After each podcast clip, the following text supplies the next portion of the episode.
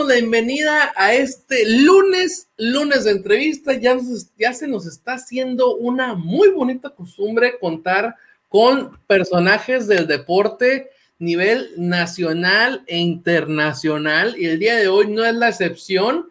Eh, el día de hoy se encuentra conmigo el buen Garadato Alejandro Zúñiga. Lo alcancé a convencer para que estuviera el día de hoy con nosotros. Nomás esta semana, esta semana rayo doble. Exactamente, nomás presentándole poquito del currículum del personaje deportivo que vamos a tener el día de hoy, de la celebridad deportiva, que seguro va a decir, no, ya no soy celebridad ni nada. Pero bueno, lo convencí, lo convencí el día de hoy. De hecho, ya mira, estamos levantando polvo ahí nomás con, con el simple hecho de saber quién está en la entrevista del día de hoy.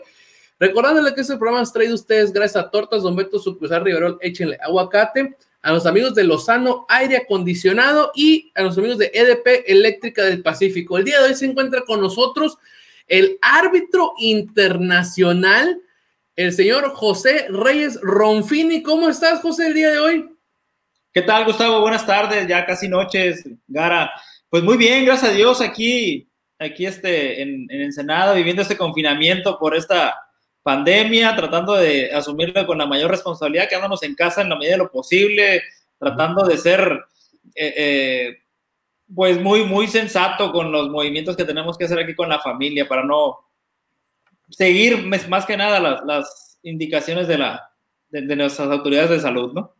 Sí, pues tenemos que poner nuestro granito de arena, aunque se supone que ya a partir de hoy tenemos un poquito, escúchelo bien, un poquito más de chance de movernos, no significa que ya podemos andar para arriba y para abajo, vámonos a las playas y vamos a tirar para... No, no, no. Es para que se reactive otra vez la parte de, la economía, ¿no? Pero, este, como bien lo, lo, menciona el buen José, yo creo que gracias a eso también lo pudimos agarrar, porque si no anduviera por todos lados ahí, este, viajando en Ciudad de México, lo alcanzamos a agarrar. Son de las ventajas que, que podemos tener estos días y gracias a la tecnología, aquí tener en, en vivo al buen José Reyes Ronfini, el cual pues vamos a ir detallando su, carrera que es bastante extensa, sobre todo porque pues, no cualquiera se puede jactar de haber pitado tres medallas de oro en Juegos Olímpicos, por, por mencionar una parte de, de su carrera, por lo cual, y a mí me gustaría comenzar, que si, si gustas, brevemente explicarnos cómo fueron tus inicios dentro de, del, pues, del, arbitraje del básquetbol, José. O sea, ¿cómo fue que llegaste a, pues ahora le va, me aviento a, a, a, hacer cebra? Pues tal como lo dices, Gustavo, así, así con esa misma expresión, pues ahora le va, le entro. Fíjate, yo inicié en el arbitraje cuando tenía 14 años. Estaba muy chamaco. Yo, estaba, yo estudiaba aquí en Ensenada, aquí en, en, en el Covach, y yo jugaba béisbol pero por un error de inscripción, te recuerdas que en aquellos años tenías que llevar una, una materia eh, eh, de actividad física. Entonces yo esperaba que mi, mi, hermana, que fuera que fue y me escribió, me pusiera en el béisbol. Pero se equivocó, pues básquetbol, béisbol estaba bajito y se le rengló y se, se atoró y me puso en el básquet. Empieza con B, acaba con B. En el básquet, fíjate, de una manera tan, tan extraña, ¿no? Me gustaba el deporte como tal, el básquetbol, practicaba cualquier cantidad de deportes, de fútbol, béisbol, básquetbol, pero no de una manera formal, o sea, de tener que ir a entrenar y, de estar ahí pendiente con, con, el profesor en paz descanse, Eliazar Montoya, este, eh, eh, ya entrenando formalmente con él, pues hasta que cumplí 14 años, que fue cuando entré a la preparatoria, él, pues caigo ahí en sus clases, un día vamos al, al, gimnasio aquí a Oscar Tigre García, eh, no llegó un árbitro por alguna circunstancia que desconozco, no llegó, simplemente eh, eh, se acabó nuestro juego, él no llega el siguiente árbitro y estaba mi, buen amigo Gilberto Morales arbitrando y me dice, oye, flaco, ven para acá, me dice, ¿no te gustaría pitar este juego? Seguía un juego de niños de categoría chiquititos, ¿no? ¿No te gustaría pitar este juego? Le digo, no, Gilberto, pues yo no sé nada de esto. No, no, pero mira, yo te voy a decir cómo. Y me prestó un silbato y así me metí, sin saber nada, nada, nada conocía el deporte porque lo practicaba, pero nada más, hasta ahí. Y ese fue, no se me olvida, mi primer juego fue por ahí de, en 1986, a principios del mes de octubre, yo estaba por cumplir 15 años. El mejor año, ¿eh? Sí. El mejor año de, la historia es el 86, arrasando, ¿eh? arrasando ese año, la verdad. Así fue, así de una manera muy, eh, eh, extraña, ¿no?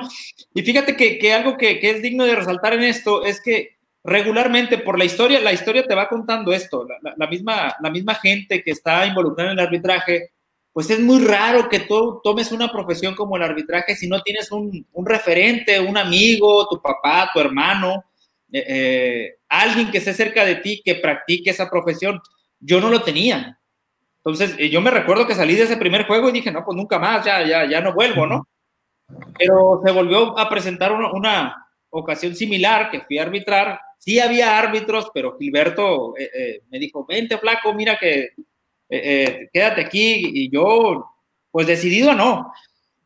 Pero sí despierta algo en ti, sí. No recuerdo exactamente qué fue lo que sentí, fue muchos años, pero, pero sí me acuerdo que, me gustó la sensación de tomar decisiones y, de ser en, el buen sentido de la palabra, un buen juez equilibrado y, que no hubiera injusticias en el juego. Y esa parte me, me, despertó esa inquietud de continuar. Más aparte que, que, pues a mí las tardes las tenía libres porque, porque iba a la escuela en la mañana, por la tarde entrenaba eh, eh, béisbol tres veces a la semana, pero martes y jueves tenía disponible y entrenaba un ladito, pues yo entrenaba en el Antonio Palacios y, y los juegos eran aquí en el, en el Tigre pues me recuerdo que, que, muchas veces después de entrenar béisbol, me iba a arbitrar o me iba a ir a, ver los juegos de básquet. Yo ya jugaba básquet, pues porque por esa, esa circunstancia que mi hermana me había escrito mal. Y, iba al gimnasio y me ponía a ver los juegos y, Gilberto me seguía llamando y vente a arbitrar y vente, vente a, a, anotar ahí en los juegos. Pues así fue como nació José Reyes en el arbitraje. Caso. ¿Qué, historia, no, Gara? O sea, gusta preguntar los inicios, a quien este era un poquito complicado porque no es lo mismo preguntarle a un futbolista, pues cómo llegaste al fútbol o un taekwondo y cómo llegaste o a tirar patadas, ¿no? Aquí, como tú bien lo mencionas, o sea, llegar a la parte de árbitro, ya sea de fútbol o de béisbol o en este caso básquetbol, pues no es algo normal ni común y la verdad la historia que nos cuentas sí me da mucho, mucha risa en el sentido de que realmente sí fue totalmente espontáneo el asunto. Circunstancial, exactamente, circunstancial, espontáneo, algo. Y mira, yo me iba y decía, pues quizá ya no se dé, pues ya no vaya a volver a esto. Pero te digo, después de dos, tres veces que coincidimos ahí, pues ya me empezó a gustar esta sensación, te digo, y, y, me empecé a quedar ya, ya, yo ya iba por propia voluntad para ver si había por ahí un espacio donde yo me pudiera meter, pues. Así fue. Le fuiste agarrando el gusto, ¿no? Poco a poco. Sí, le vas agarrando el gusto. Y sabes que también, que, que eh, tuve la, oportunidad, ese diciembre del, 86, mi, papá era, paz descanse mi padre, era de Michoacán. Y gran parte de su familia estaban en Ciudad de México. Pues tuve, tuve la, fortuna de que mi padre al fin de año siempre nos llevaba a pasar, a pasar Navidad por allá, eh, eh, a Ciudad de México. Y un día, e, ese diciembre del 86, nos llevó a toda la familia y este, y yo estando en Ciudad de México, se me ocurrió agarrar el teléfono y marqué a la Federación Mexicana de Básquetbol para que me regalaran o me vendieran un reglamento, porque aquí arbitrábamos pues con lo, con lo poquito que sabía el, mayor referente, el árbitro del estado o de la ciudad, y que te transmitía, obviamente era... Oralmente, ¿no? Y vamos. Pero era meramente empírico. Pues. Entonces, eh, yo llego allá y le digo a mi tío, oye, ¿sabes qué? Fíjate que la federación está en tal lugar, ahí por la colonia Roma, no se me olvida. Este, llévame, quiero ver si me regalan un reglamento. Pues márcales a ver qué te dicen. Les hablé, me contestó una secretaria y le dijo, oye, no tendrán un reglamento porque me vendan. Y, pues sí, por aquí pásale. Y llegué y me, lo regalaron, el reglamento. Me regalan el reglamento. Entonces me traigo el reglamento para acá. Eh, eh, yo ya tenía 15 eh, años. Me traigo el reglamento para acá y nos ponemos a estudiar todos los árbitros y generamos una dinámica de preparación interna aquí con, con los muchachos árbitros y, este, y tomábamos ahí notas y hacíamos, eh, eh, leíamos el reglamento. Eh, con todo respeto para mis compañeros de aquel entonces, que ya, que, ya muchos no, no, no, están en esta actividad, no, no había un uniforme designado, no había una playera única como árbitro, un uniforme, pues, no un pantalón, unos tenis, y el reglamento ya te lo indicaba, pues, ya lo mencionaba. Entonces, aquí yo me acuerdo, hay fotografías todavía por ahí, debo de conservar algunas de, de, árbitros que ah, tenían un pants negro y una camisa blanca, verde, y el otro un pants azul y una camisa roja. No teníamos un uniforme. Entonces, cuando yo llego con, e, con, ese, con ese libro, lo empiezo a compartir aquí y todo, a sacarle copias en aquel entonces y a compartirlo, y bueno, vamos a comprar unos uniformes, o mandar a hacer unos uniformes, si no, me, no se me olvide, el presidente de la liga nos ayudó en eso. Eh, eh, él fue uno de los, de los, convencidos en que debíamos de tener un uniforme a los árbitros para darle un, mayor de, presencia a, los juegos. Y así fue como iniciamos, así una, una etapa de, de, pues de preparación conjunta con todos los muchachos de aquí. Pero así arbitrábamos de chile, de dulce y de manteca, pues no había un orden, pero poco a poco se lo fuimos dando bien dicen que para hacer hay que parecer, ¿no? Entonces, estaban profe Oye, Gara, con eso que me comenta este José de que fue por el reglamento y llegó, me lo imaginé como el de la ley de Herodes, ¿no? Aquí dice, aquí dice, y vamos haciendo reglas, ¿no? Y le van agregando, ¿no? Pero aquí ya nos dijo, no, nos pusimos a estudiar, no, no, no llegó hasta... Fíjate que los compañeros en un principio medio escépticos, este, la mayoría, a ver si no meto un gol ahí, fuimos a comprar pantalones aquí a una tienda departamental aquí que estaba... ¿Cuál es Riverol? no, en, la Gastelum entre tercera y cuarta. Ok, ok. Ahí, ¿Te recuerdas? Antes, antes de que se llamara como ahora. Ahí los pantalones. No se me olvida, son cosas que te quedan cinco personas de, que trabajamos como árbitros aquí, pues, y fuimos a comprar unos pantalones ahí para, para al menos parecernos todos igual, pues. Sí, para estar. Siete ya. unos, unos pantalones y unas polo, ¿no? De una vez, para que todos estén ajuareados. No, pues Gara, la verdad, este, mira lo, de lo que se entera uno desde la historia del básquetbol ensenadense, ¿no? No, y más porque, digo, adelantándonos al final, o sea, en retrospectiva, insisto, me deja muy impresionado la manera en la que iniciaste, porque fue casi por casualidad. Eh, y, creo, digo, no, es por, no es por ponerte acá o adularte mucho, pero creo que eso también habla de, tu, de tu manera de ser y de cómo fuiste escalando. O sea, me parece muy lógico que ahorita estés en la posición en la que estás, porque tus inicios fueron, ah, caray, espérate. O sea, a mí me están diciendo cómo hacerlo, pero hay un reglamento, hay una manera. Te topaste que fuiste de viaje para, para el Distrito Federal en ese entonces, eh, pediste un reglamento y llegaste y dijiste, este, compañeros, vamos haciendo las cosas bien. Así es. O sea, tenía 15, dijiste que tenías 15 años en ese tiempo, ¿no? 15 o sea, años. O sea, así, literal. Dime, Gara, un morro de 15 años, para empezar, que diga, tío, en vez de llévame al castillo de Chapultepec o, a, cualquier otro lugar.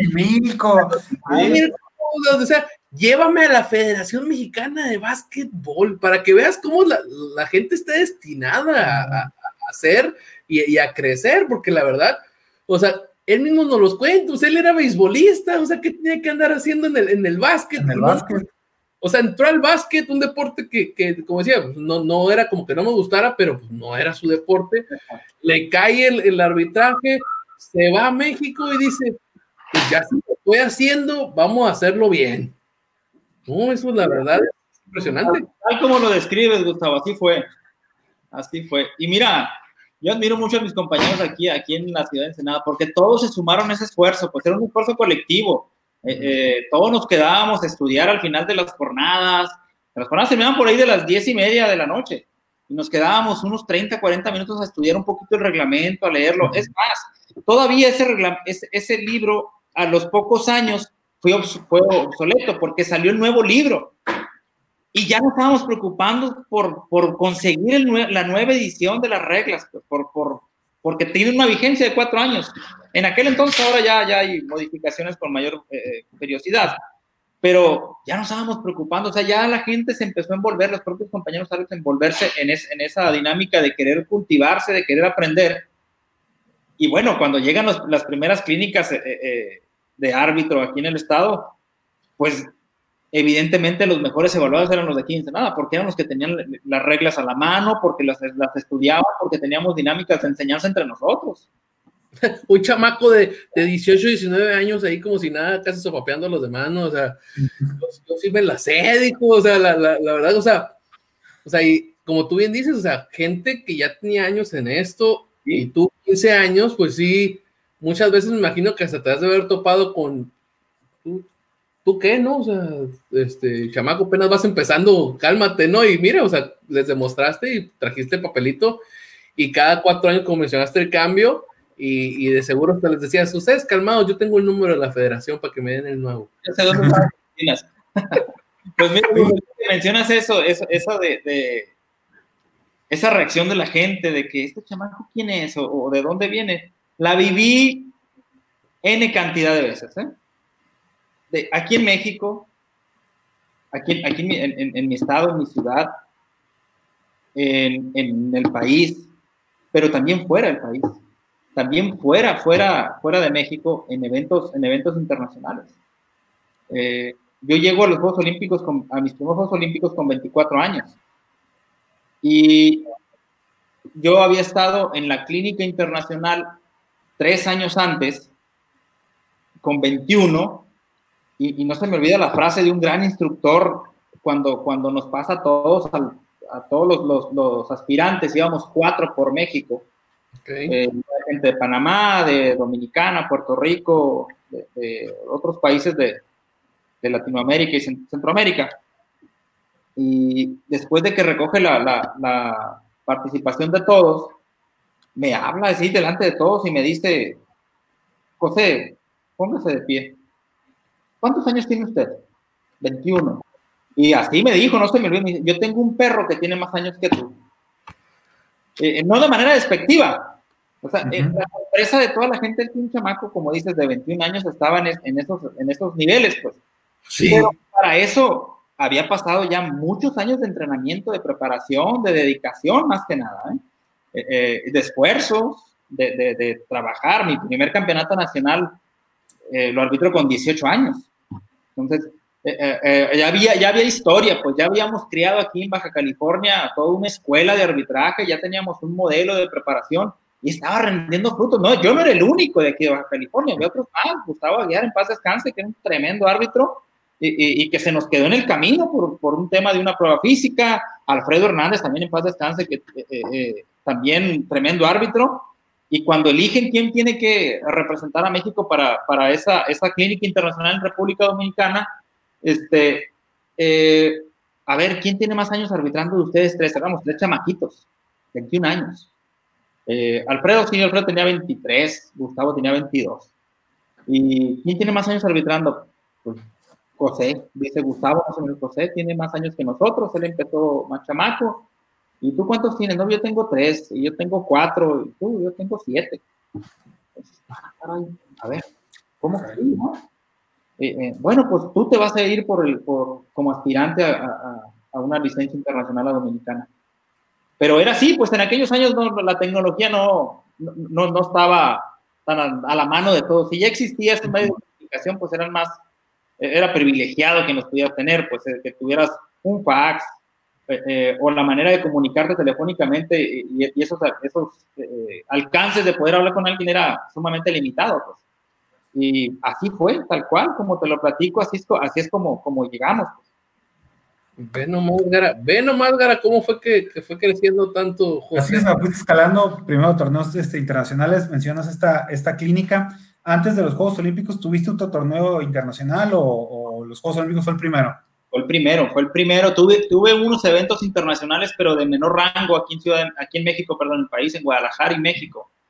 Pero mi primer gran evento, mi primer gran evento internacional fueron los, los Juegos Olímpicos. Fuera de México fueron los Juegos Olímpicos en Atlanta. Y en resumen fueron tres finales las que, las que pitaste de Juegos Olímpicos. Nos, gustaría hablar este, una por una, digo, si, si, tienes tiempo, me gustaría saber, por ejemplo, tienes 24 años, vas a, Atlanta, tus primeros Juegos Olímpicos, y, le pitas la final al Dream Team en su casa, cuando que era la, segunda versión del Dream Team, pero todavía había jugadores como Charles Barkley, eh, John Stockton, Malone, eh, Scottie Pippen, eh, eran parte de, ah, Robinson me parece que eran parte del, team, original, súmales a un Shaquille O'Neal, estamos hablando de, de, figuras en ese momento de la NBA, y tú, un muchachito de aquí en Senada de 24 años, pitándoles en una final. ¿Qué, sentiste? O sea, ¿cuál, fue, ¿cuál fue la experiencia? Fíjate que, que parte de mi perfil eh, como árbitro a esa edad, creo que, creo que me hacen una, siempre me han hecho una pregunta, ¿cuáles fueron los juegos que más disfrutaste o los eventos que más disfrutaste? Y, es muy difícil decir cuáles, pues, porque todos tuvieron una peculiaridad en mi, carrera deportiva.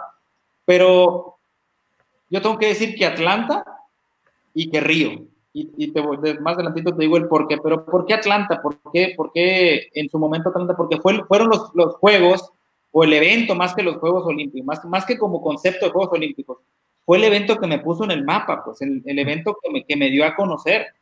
No se me olvida, igual llego, llego al, al, al, evento y antes de que, de que arrancara, nos fueron a, dar un tour por el Georgia Dome y por, y por la otra universidad donde, donde se iban a hacer los juegos.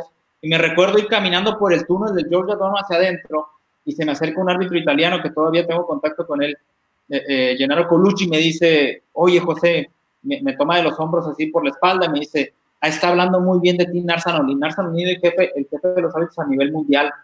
Me dice, está hablando muy bien de ti, sé que haces las cosas muy bien, que te ha visto en varios, en varios juegos y que, y que, y que traes un buen repertorio. Pues obviamente todos, todos esos mensajes empiezan a generar un poquito de presión sobre ti porque, que caray, las expectativas como son. Yo no, yo no tenía un evento internacional como para decir, me puedo medir con este árbitro de España, de Rusia, de, de Ucrania, no sabía, pues no, tenía ese, ese, ese, bagaje anterior que me dijera, pues eres bueno, o eres medio, o eres bajito, o eres malo. Dije, bueno, yo voy a hacer lo que sé hacer, lo que siempre he hecho, de la mejor manera, me voy a esforzar lo, más que pueda. Y después se acerca este señor, después de que llenaron, va y me, dice esta frase, se acerca Narsan Olin, y, se para un lado de mí y vamos platicando, el túnel es larguísimo, vamos platicando y me dice, llevas una gran responsabilidad sobre tus hombros. Esto no se había dado un muchacho tan joven en unos Juegos Olímpicos. Yo espero que, que hagas las cosas bien. Yo era el más joven con 24, el que seguía tenía 37. Serán 13 años de diferencia y no, no, no sabría decirte cuántos años de diferencia en experiencia pero algo que siempre me caracterizó es que yo no me, no me achicaba, pues no, no, no, no, no me daba temor. Y hasta cierto punto es esa, esa, digamos que novatez me hacía, me hacía ser un poco irreverente a tomar decisiones complicadas en los juegos en base a la regla, pues en base a lo que teníamos que hacer. Y, y no me temblaba la mano. Y eso fue una de, de, las cosas que empezaron a evaluar desde un principio. Yo arbitro, mi primer juego fue un juego femenil en, Atlanta, Italia contra China. Y, ponen, y me ponen, en aquel entonces eran, eran dos árbitros nada más, ahora son tres en la cancha. Y me ponen como compañero a, un señor Antonio, Antonio Carlos de Angola. El muchacho tenía, tenía dificultad para el idioma inglés, ya era una persona como 45 años, tenía dificultad para el idioma inglés, pero hablaban, hablaban un poco o él en, especial, hablaba eh, eh, portugués y el portugués y el español se parecían un poco. Entonces, eh, cuando empiezo a platicar con él antes del juego, a, pues a, tener una charla prepartido para ver cómo vamos a hacer las cosas, me doy cuenta, pues que estaba más nervioso que yo. Entonces, eh, eh, sale a ser el juego estelar de ese día y sales y hay 30 mil personas y yo lo más que había arbitrado aquí en México era con 5 mil. O sea, era un mundo de diferencia. Y bueno, él, él, él iba como jefe, como jefe de, la, de la dupla y desde que sal, suelta el salto inicial, lo hace mal, lo detengo, lo corrijo, hay que repetirlo, eh, tomo una decisión mal y, yo estaba muy consciente que la había, la había tomado. Es una pelota que salió fuera de la cancha y, voy con él y hablo y le digo, oye, eh, no va para allá, va para acá, cosas así. era muy irreverente en ese sentido, pues no, no, tenía, no tenía cuotas, pues me, me, atreví a hacer lo que tenía que hacer por, la, por el bien del juego. Y eso fue lo que me fue poniendo en los siguientes juegos de mayor exigencia. Pues esa misma actitud de, siempre preocupado por hacer las cosas bien y, de ayudar a, mis compañeros y a, todo el equipo que teníamos, que incluyendo los oficiales de mesa, a que se hicieran las cosas bien, pues obviamente la gente lo, observaba. Pues fue el único juego femenil que pité. Todos los demás fueron varoniles. al varonil. Al varonil, hasta la final. Entonces, Solamente el primer juego femenil y después puros varoniles hasta la final. y juegos, juegos complicados, ¿eh? juegos, juegos difíciles. Eh, eh. pero te digo que esa, esa misma irreverencia, ese, ese, descaro, por así decirlo, de, de, de, hacer las cosas como tenías que hacerlas, de hacer valer la regla, de hacer cumplir las cosas, eh, fueron los que me fueron poniendo, esas decisiones me fueron poniendo en el siguiente peldaño, en el siguiente peldaño, en el siguiente peldaño hasta llegar a la final. Interesante.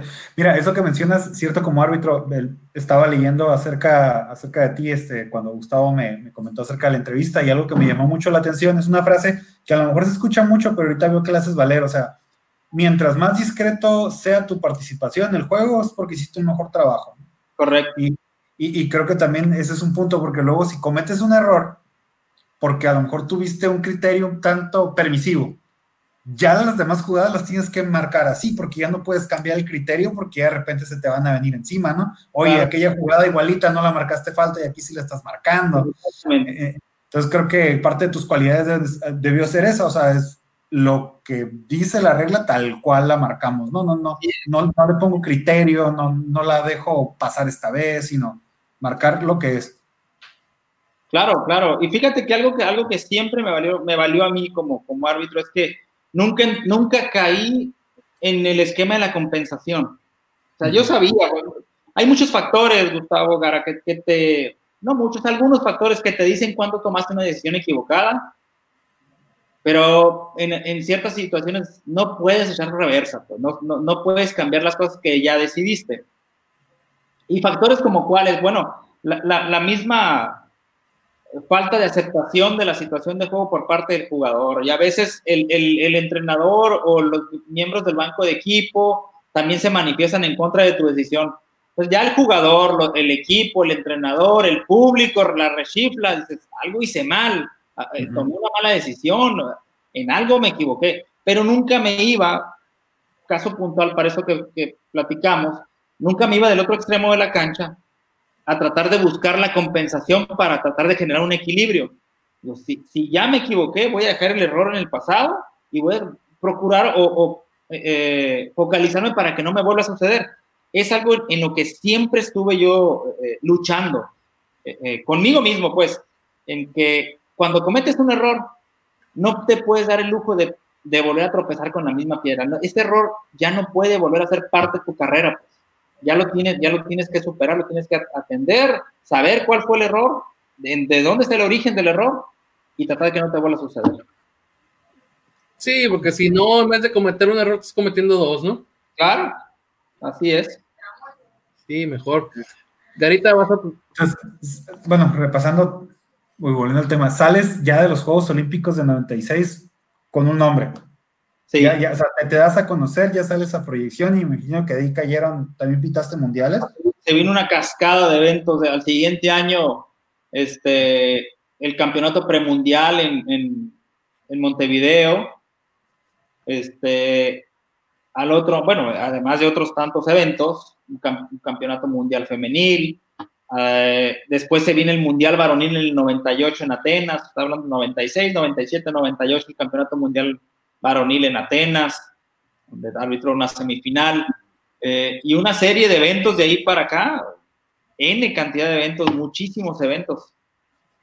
¿Qué pasó? Este, ¿Por qué te volvemos a ver en Juegos Olímpicos hasta el 2004, José? ¿Por qué no en 2000? Fíjate, fíjate que estuve nominado para, para, para Sydney, pero si te recuerdas, hubo un cambio de presidente, de presidente en la federación en 1995 que duró hasta el 2004. Tenía muchísimos problemas con la FIBA y gran, gran parte de esos problemas. Yo no fui a dos mundiales de, juveniles porque esta persona dijo, no, José, tú ya has ido a muchos. Vamos a darle oportunidad que vayan otros. Entonces, entiendo, entiendo el derecho que tenían los demás de, asistir a otros eventos, pero estos eventos a los que a mí me estaban invitando, yo iba como árbitro neutral, es decir, México no participaba. México no iba como equipo. A mí me invitaban como árbitro neutral. Y él sí. ¿Perdón? Invitaban como José, pues, no como José México, pues. Claro. Eh, eh, siempre, siempre iba, iba eslabonado, pues, el, José de árbitro mexicano, ¿no? Pero no es, no, no, no el espacio como árbitro, no lo había ganado una federación porque la federación estuviera participando en el evento, porque si se dan cuenta en los últimos eventos, eh, de aquellos años para acá, eh, siempre que participa Estados Unidos, hay un árbitro de Estados Unidos. Siempre que participa Argentina, hay un árbitro de Argentina. Siempre que participa Brasil, hay un árbitro de Brasil. En aquellos eventos que de los que te hablo, no participaba México, pero había una invitación para un árbitro mexicano designado por la Federación Internacional, que, en aquel entonces estaba en Suiza, sigue en Suiza. Este, y, y, la invitación venía con un nombre y apellido, pues nombre, invitación para José Reyes para tal evento. Entonces, yo me doy cuenta de toda esta situación porque estando yo en la ciudad de Monterrey, eh, un día me habla la secretaria de la federación y me dice, oye José, te, acaba de llegar una, una, nominación para un campeonato mundial en Brasil. ¿Puedes ir? Digo, claro que puedo ir. Por supuesto, sí, ¿cuándo está la fecha? No te preocupes, yo puedo ir. Y a los tres días me habla por teléfono y, oye, ¿qué crees? Me, eh, me están comunicando que siempre no, que no vas a ir tú, que va a ir otro. Bueno, digo, lo único que yo te pido es que comuniques a la Federación Internacional que yo no voy a ir, que va a ir otra persona. Para eso, eh, eh, ya, ya, ya nos habíamos enterado, pues ya, ya, ya sabía la gente qué, qué árbitros eran los que estaban invitados, ya sabíamos, porque nos comunicábamos entre los mismos árbitros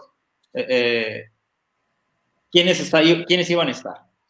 Entonces, a, raíz de eso, de que, de que no me envían ese campeonato, ese campeonato mundial en Brasil, yo, yo hablo con mi presidente de la federación y dije, a ver, me estoy enterando que no voy por voluntad tuya, por decisión tuya, pero también me estoy enterando que no notificaste a la FIBA que no iba yo. O sea, el, el presidente de los árbitros a nivel mundial estuvo esperando que yo llegara en el vuelo que ellos me habían puesto, porque me mandaron un boleto aéreo a la federación que nunca me hicieron llegar. Entonces, esas diferencias con mi presidente fueron, fueron las, que, las que me mantuvieron relegado un poco, o sea, me, hicieron a un ladito. Por eso es que yo no aparezco en el 2000, eh, eh, que estuve, estuve en, la terna, pero por estas decisiones de nuestro presidente no, no, no, no aparecemos, no, no, salimos, pues. Eh, y después ya viene, ya viene Juegos Olímpicos del 2004, cosa, cosa que, fíjate cómo, cómo cuando yo, reporto esta situación, esta, pues no quiero llamarlo abusos, pero estas cosas que sucedían con, con, mi federación, las reporto a la Federación Internacional en la primera oportunidad, ¿no? Digo, esto está sucediendo. Y el secretario de, la Confederación Panamericana, de una manera muy inteligente, empieza a, persuadir a ese presidente para que no me siga bloqueando. Y fíjate la estrategia que utilizó y, me, causa eh, eh, revuelo decirlo, porque era una persona muy inteligente y le, y le decía, licenciado al presidente de la federación, le decía, quiero felicitarlo porque una vez más un árbitro mexicano está en un evento de suma trascendencia a nivel mundial este, para la Federación Internacional es muy importante que México esté presente al menos con este árbitro en estos eventos. Entonces, ante la... Es, ah, le decía, y eso significa que están haciendo las cosas bien en su federación. Lo quiero felicitar por eso. Ante esa adulación, no podía negarme la salida, pues. No, podía. Era como que el candado que él ponía para que yo saliera. Y, así fue como, como ya, ya me, me, que me pude librar de esas, de esas negaciones. Pero fueron varias. Eh, pues ganos eh, eh, y, eventos de ese tipo. Fíjate, lo que son las cosas. O sea, ¿qué hubiera sido de José Reyes si no hubiera tenido ese bloqueo? O sea, si aún así mira lo que has logrado, José, imagínate si no hubiera habido ese, se podría decir, bloqueo o, darle oportunidad a los demás, pero eran oportunidades que tenían. Fueron varios, fueron varios. Y, entiendo, o quiero creer, por palabras de él, que también había presiones de otros árbitros. Oye, ¿por qué? Porque en, en, aquel entonces me recuerdo que se hablaba de una lista, pues, de, y, y, una lista tipo escalera le llamaban ellos. Y me recuerdo que, que si tú estabas en el peldaño 5 y el, el 1 es el que salía, pero llegaba una, una invitación para el, para el del peldaño 5, pues se tenía que volver, volver a formar hasta el peldaño 10, porque éramos 10 árbitros internacionales. Entonces, salió un evento y mandaban a uno, porque había eventos en los que la federación sí podía designar el árbitro, pero en estos, en estos, en estos eventos en los que México no participaba, no, eran designaciones directas por parte de la Federación Internacional. Entonces me recuerdo que eh, este presidente me dijo, José, es que tengo problemas con, los con tus compañeros árbitros, que, ¿por qué no nada más sales tú? Digo, bueno, pues, pues muy sencillo, licenciado. Dije, pues mándeme en el siguiente evento y hago todas las cosas mal, hago lo que no debo hacer y ya no me van a invitar a mí, pero no van a invitar a mí, no van a invitar a nadie. Digo, no, no, no, no, no hay que hacer eso, José. Yo, pues entonces, no me sigan lo Estamos chupando tranquilo, relájate, José, no es para tanto, ¿no? No, te, me pongas, así, no te me alegres. pues bueno, este, volviendo, fíjate lo que se entera uno de mano a mano al, charlar con el, con el actor principal de, del evento, ¿no? Entonces imagínate que hubiera sido para José si hubiera pitado, o sea, pitó 96, que hubiera pitado 2000, veto a saber que hubiera, quién quita estuviera pitado a la final del 2000 no sé qué estaríamos hablando de. Porque si cierto, José, o sea, es, un dato también muy curioso. O sea, de las tres, de los tres Juegos Olímpicos a los que asististe, en los tres pitaste la final de Barnil. o sea, habla tu desempeño, ¿no? sí, sí, sí, obviamente es, como en cualquier otro deporte, pues eh, eh, tu propio desempeño va, va hablando por ti y te van poniendo los siguientes juegos. No hay, no hay una programación de todo el evento donde diga, José, vas a la jornada 1, a la jornada 3, a la 6, a la 9, no. Sí, depende cómo andes. Paso a paso, claro, paso a paso. Y, conforme vayas desenvolviéndote, pues vas, vas avanzando, vas, vas, llegando a las siguientes etapas. Así es. En el 2004, además de la final, ¿qué otros juegos pitaste? Eh, cuartos de final, uno de los juegos más complicados de mi carrera, de los juegos más difíciles que ha habido. Eh, donde nace la, rivalidad entre España y Estados Unidos, cuartos de final, España-Estados Unidos. Eh, venía, si se recuerdan, en Atenas, Estados Unidos venía, venía de, sufrir un descalabro en el, Mundial de Indianápolis del 2002 y traía una, le habían resquebrajado toda la trayectoria eh, perfecta que llevaba Estados Unidos. Este, ahí conforman un equipo bueno, un buen equipo, pero que no se logra integrar como tal, como equipo. El primer juego, que, primer juego del evento, el primer juego de, Atenas 2004, Estados Unidos contra, contra Puerto Rico y Puerto, Rico le gana a Estados Unidos por 20 puntos. Eh, después pierde otro juego y, pasa de cuarto lugar a, la siguiente ronda. Y del, del grupo, no recuerdo si Estados Unidos estaba en el grupo A o en el B, pero del otro grupo, vamos a decir que era el A, España había pasado de primer lugar y jugaba contra el cuarto, que era Estados Unidos del, grupo, del grupo B. Entonces todo el mundo pensaba que España le iba a ganar. Eh, Estados Unidos venía de perder dos juegos.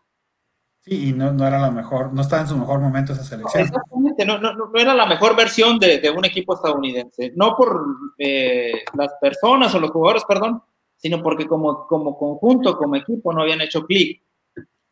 ¿Y cuál va siendo la sorpresa? Que le gane Estados Unidos de manera contundente, con una, con una actuación de Stephen Marbury, pero excepcional, o sea, se los comió desde el perímetro a los españoles y fue un juego muy difícil, muy difícil para mí eh, poder, poder arbitrarlo, poder eh, dirigirlo. Ahí en ese juego nace la rivalidad Estados Unidos-España, de ese juego. Y se vuelven a enfrentar en 2008, en 2012 y en 2016. Y tengo la, la fortuna de arbitrar la semifinal en 2016 entre Estados Unidos y España. Casi, casi los mismos jugadores por parte del equipo de España y una plantilla completamente renovada por Estados Unidos. Pero, pero son, este juego que te digo en 2004 son de los que te marcan porque fue un juego muy complicado. Sea, prácticamente puedes decir que ese juego fue el que te llevó a la final, ¿no? Pues sí, sí, así es. Y por ejemplo, una final muy atípica, digo, ya uno como aficionado al deporte, porque no llegó a Estados Unidos, o sea, fue pues, el único torneo, digamos, en, desde el 92 que entró el Dream Team que, que no llegaron a la final, ¿no? Así es. Por, eso esperaba que llegaran. Y pitaste un Italia-Argentina y de ese, en esa final, pues fue la consagración de la generación dorada del básquetbol argentino, ¿no? Fíjate que ellos, ellos habían hecho Argentina, hablando de Argentina, habían hecho un ya un torneo en, en Indianápolis muy bueno. Eh, Argentina ya había jugado la final del Campeonato Mundial del 2002 en Indianápolis contra, contra Yugoslavia, todavía era Yugoslavia. O eras, no, ya era Yugoslavia o Serbia Montenegro, no, no era Yugoslavia todavía. Eh, eh, ya traían esa, esa escuelita, pues, el, el, equipo argentino, pero quiero hacerte una aclaración, yo arbitré la final femenil de, de Atenas 2004. Estados, bien la chamba, perdóname fue, y fue también un juego, pero de chispas, ¿eh? Muchos creen que, que Australia, por ser un país alejado del, del, del básquetbol de primer nivel y, y, que es difícil competir para los australianos por su propia situación geográfica, creen que el básquetbol no tiene desarrollo en Australia. No, no, es, es un error tremendo, tremendo. Australia ha tenido de los mejores equipos tanto varonil como femenil, de manera constante en cada uno de los Juegos Olímpicos. Es más, no han dejado de participar. Australia eh, perdió el, eh, bronce ahora en Río, en, una jugada de, último segundo. Eh, siempre ha estado metido en, los mejores lugares. Australia es un equipazo y en femenil, ni se diga, femenil ha sido, subcampeón por mucho tiempo porque Estados Unidos ha marcado una hegemonía ahí. Sí, de hecho, o sea, pues, incluso hay jugadores ahorita que ya están jugando en la NBA procedentes de Australia. Ah, ya puse a, checar el dato. Sí era Yugoslavia en la final del 2002, le ganaron en tiempo extra Argentina. Sí, así es, en tiempo extra Argentina. Así es. Bueno, juegazo, juegazo ese, ese evento, ¿eh? ¿eh? Eh, Estados Unidos no se esperaba, no se esperaba un resultado de ese tipo. Recordar que en el 98 Estados Unidos y todos los equipos del mundo llegan sin sus jugadores NBA porque NBA estaba en huelga, los jugadores de NBA estaban en huelga. Entonces no representaban. Ahí estaban en el evento, en, el Mundial de, Atenas, pero no, pero no estaban este, jugando. La mayoría de los jugadores eh, eh, de internacionales estaban en el evento ahí, pero no jugaron porque había una huelga de jugadores por un tema contractual con, los, con la NBA. Sí, que fue cuando se retiró Michael Jordan en la temporada previa a la 98-99, fue cuando tuvieron problemas contractuales y, fue la huelga. ¿no? Exacto. ahorita hablando un poquito de la NBA, yo, yo, yo veo que tu perfil fue más como el desarrollo del deporte, pero en algún momento surgió así la cosquillita de, que hacer, de querer ser árbitro en la NBA o algún, alguna oferta. Claro. Eh, eh, Fíjate, una oferta permanente desde, desde, el 2001 hasta el 2008. Okay. Eh, en 2001, eh, yo mando, yo mando, me, piden ellos que mande unos videos, todavía eran VHS de esos cassettes, que mande unos videos para una valoración para que me inviten a un campamento de la NBA. Y dije, ¿cómo? Pues los mando. Y los mandé. y me seleccionaron para, para ir al campamento NBA. Íbamos nueve árbitros de, eran siete de Estados Unidos, un muchacho de Japón y un servidor. Y fui a hacer, a hacer las pruebas de NBA, me preparé como nunca. Fíjate, algo, algo que siempre tuve es que siempre fui muy dedicado en la preparación física y en el estudio. Eh, yo sabía que la herramienta que yo podía mostrar diferente a los demás era mi preparación física y el conocimiento de las reglas. Y yo siempre he dicho esto, Gustavo Gara, siempre he dicho que los árbitros no se pueden formar dentro de la cancha, no pueden, no pueden eh, demostrar que son buenos si no hacen las cosas fuera de la cancha. Es decir, tu preparación técnico, táctica, teórica, física incluso, es fuera de la cancha y dentro de la cancha nada más vas y exhibes lo que has aprendido a hacer o las cosas que has eh, mejorado. Es ahí donde, donde exhibes tu conocimiento, pero no puedes ir a aprender a una cancha. Eso lo haces afuera. Aprendes fuera, aprendes a entrenar, haces todas las cosas fuera de la cancha. Entonces yo entrené para, para esos eventos, para este, en, el 2001, y entrené como nunca, como nunca. Eh, eh, bueno, hasta ese momento, pues en que, en que todavía la fortaleza física estaba un poquito de mi lado y entrenaba, entrenaba muy fuerte. Y me fue muy bien, muy bien evaluado, todo muy bien. Pero, pues no, la NBA no, no, estaba en condiciones de recibir un, árbitro extranjero. Okay. Y bueno, ahí, ahí se quedó la, la situación. Eh, en 2006, yo, yo estoy arbitrando un juego en Aguascalientes y después de terminar de arbitrarlo, eh, me hablan allá al vestidor y me dice, oye, te está buscando una persona de ahí del público. Digo, pues mira, deja que termine de cambiar. Ya se había terminado el juego, deja que termine de cambiar. Es que es running on. Yo sabía que no era running on. Eh, eh, un exjugador de profesional que había jugado aquí en México con, con León y que ahora en aquel entonces era director de arbitraje en, en la NBA. Entonces, no sé si, cosas que nunca pregunté, no sé si él fue especialmente a ver a los árbitros ahí a esa, a ese, evento juego, o si iba a buscarme, o si tenía antecedentes míos. Pero él estaba en el juego y yo estaba arbitrando. Eso, eso es innegable. Salí, hablé con él, me dijo, ¿te gustaría eh, ir a un campamento NBA? Y le dije, mira, Ronnie, sí, claro que sí, por supuesto que me gustaría.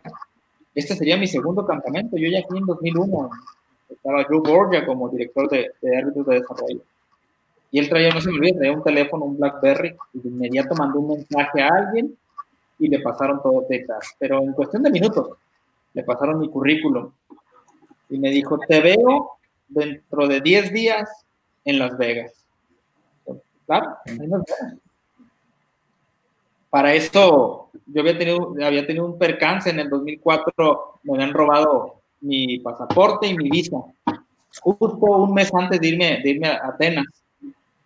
Y no, no, no tenía visa, porque cuando fui a renovarla, pues, con, la, con la política de los inmigrantes ahí, pues sabes qué, pues, te perdiste tu visa, te vamos a sancionar un año eso fue 2004, yo intento sacarle en 2005, este señor me estaba invitando en 2006. Pues no tenía visa. Dije, caray, ¿qué voy a hacer? Y yo ya dije que sí. a, a, preocuparme, a mover todo. Le hablé a mi mamá desde allá y le dije, mamá, tengo este detalle. Le hablé a mi esposa y le dije, mira, amor, ayúdame. Tengo esta situación. Yo llego el día lunes para allá. Este, eh, necesito eh, conseguir una visa. Y mi mamá y mi esposa se arrancaron al consulado de Los Ángeles a hablar, porque no había citas tan inmediatas, pues, hablar con el cónsul de, México en, Los Ángeles para ver si, podía, si podían acercarme la, la, cita de la visa. Y este, y sí, lo hizo, el, el señor muy amablemente habló con la cónsul de, de, de Tijuana y le dijo, mira, este, vamos a adelantarle la cita a esta persona, tiene una invitación por parte de NBA. El caso es que todo se acomodó, pues. Pues yo llegué ya de, de Aguascalientes, de donde andaba, llegué y eh, eh, me fui a la cita aquí a, la visa estadounidense, aquí a Tijuana, y que me la niegan. no, no, no, no, yo me quería morir, venía molesto. Aparte, la persona que me atendió, y, no, no, es una peculiaridad, una generalidad, pero la persona que me atendió, yo siento que estaba molesta, no sé. No me recibió ni un documento. Eh, yo estoy casado con una, con una persona que, que, es residente de Estados Unidos. Y dentro de todos los documentos que me estaba pidiendo, me dijo, este, muéstrame los estados financieros de tu esposa. Y a ver, ¿por qué mi esposa, mi esposa vive conmigo? Yo sostengo a mi familia. Este, pues aquí traigo mis estados financieros. Digo, ¿para qué quieres de mi esposa? Es que nada me comprueba que tú no te vas a venir a trabajar con tu esposa aquí a Estados Unidos. Y me la negó. Me negó la visa. Digo, esto, es, extra básquet, pero lo pongo en el para que vean cómo las, las cosas se van configurando para que se hagan o no se hagan, o no se cumplan. Sí, sí, sí, claramente. De regreso de, de, de, de Tijuana Ensenada, molesto, Sí, pues. Y me habla el cónsul de Los Ángeles al celular. Y me dice, ¿cómo te fue, José? Mal. Me negaron la visa. ¿Cómo crees? Sí, me negaron la No, no, no, por favor, regrésate. Ahorita voy a hablar para allá. Bueno, ya, yo ya venía aquí por aquí por el mirador.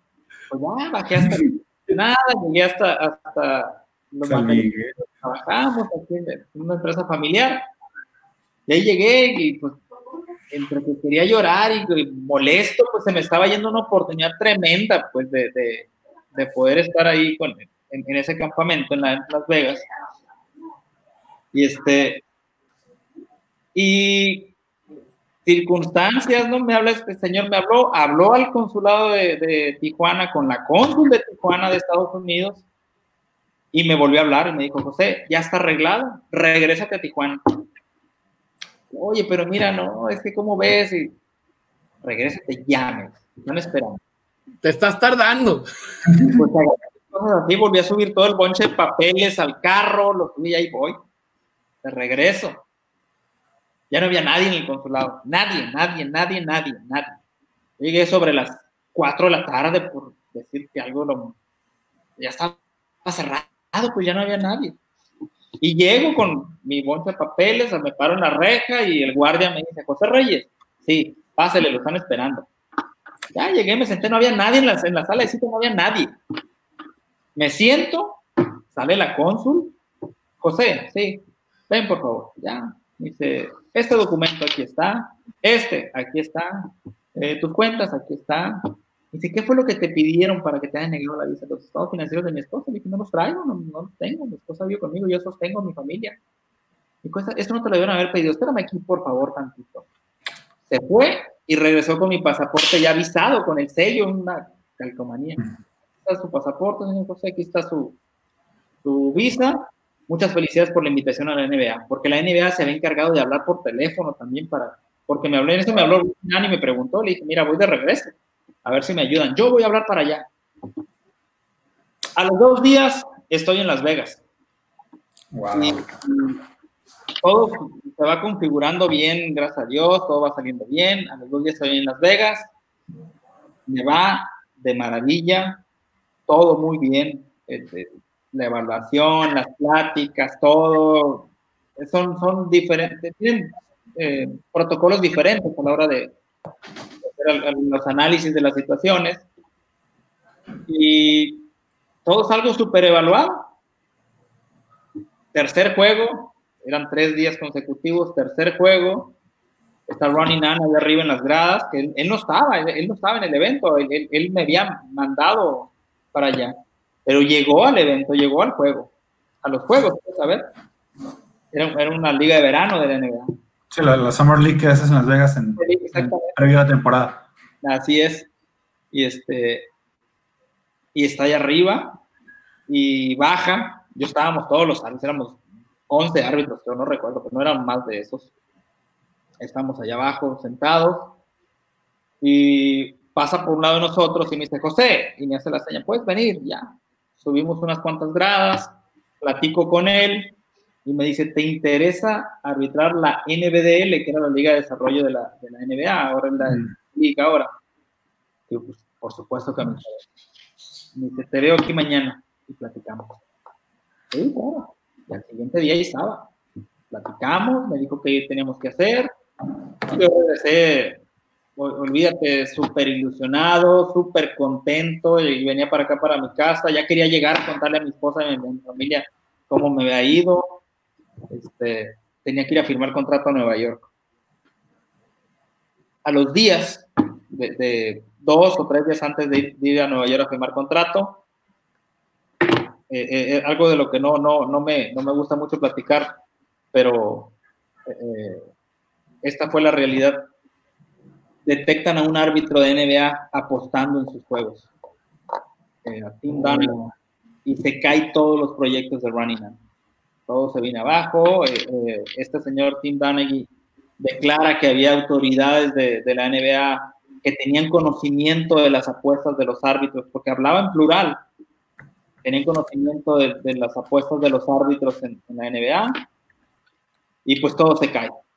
Todo se cae, eh, ya el contacto se pierde, eh, eh, la relación ahí con Ronnie Nani y la NBA se, pone un poco tensa y terminamos ahí, ya, ya, ya, nunca, ya nunca ni fui a firmar, ni nunca más este, tuve contacto con Ronnie.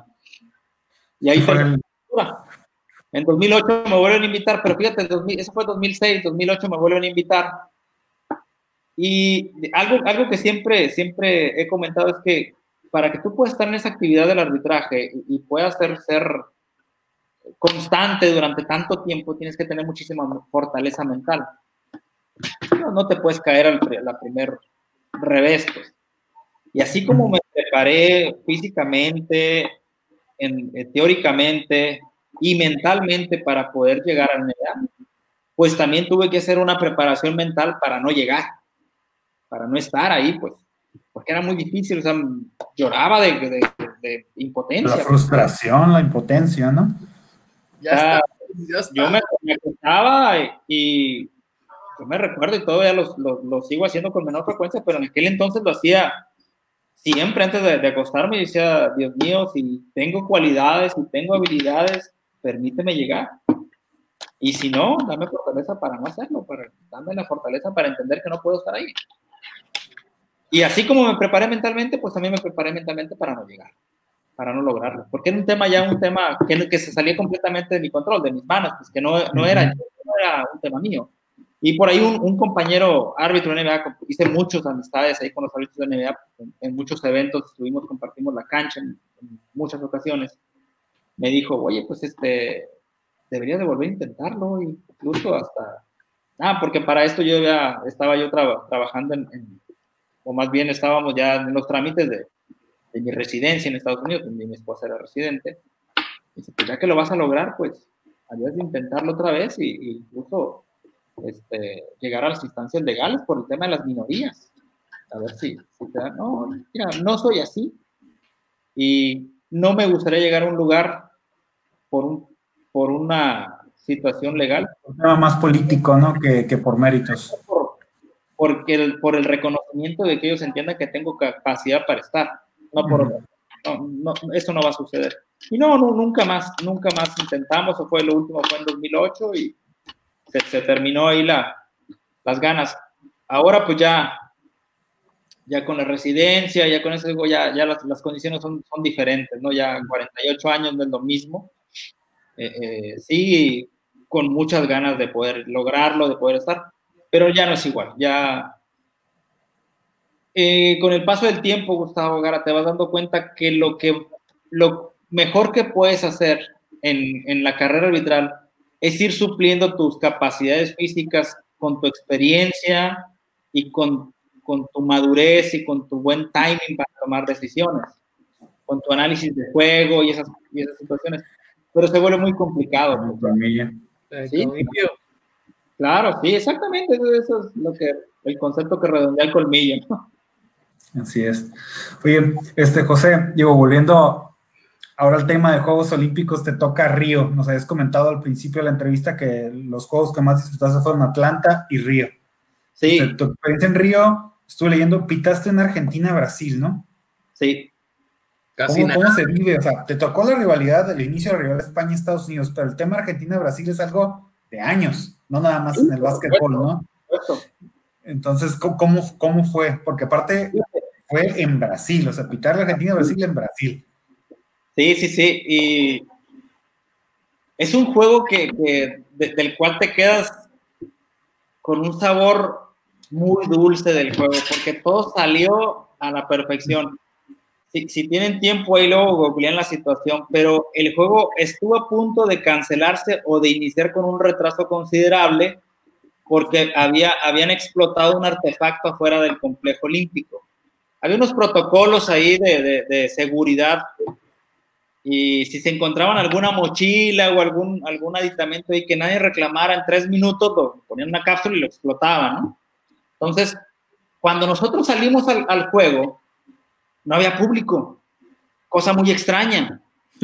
No sabíamos por qué, no nos habían dicho por qué.